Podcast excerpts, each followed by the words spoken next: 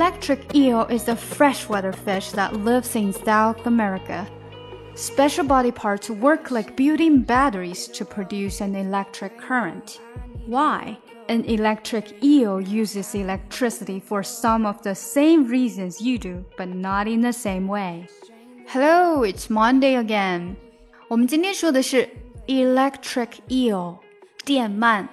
那么在下一周的周一，我们会继续进行这个话题。 更详细的讲解，请点击我的名字查看听力阅读专项提升。关注公众号 ES Post，每天接收跟读推送。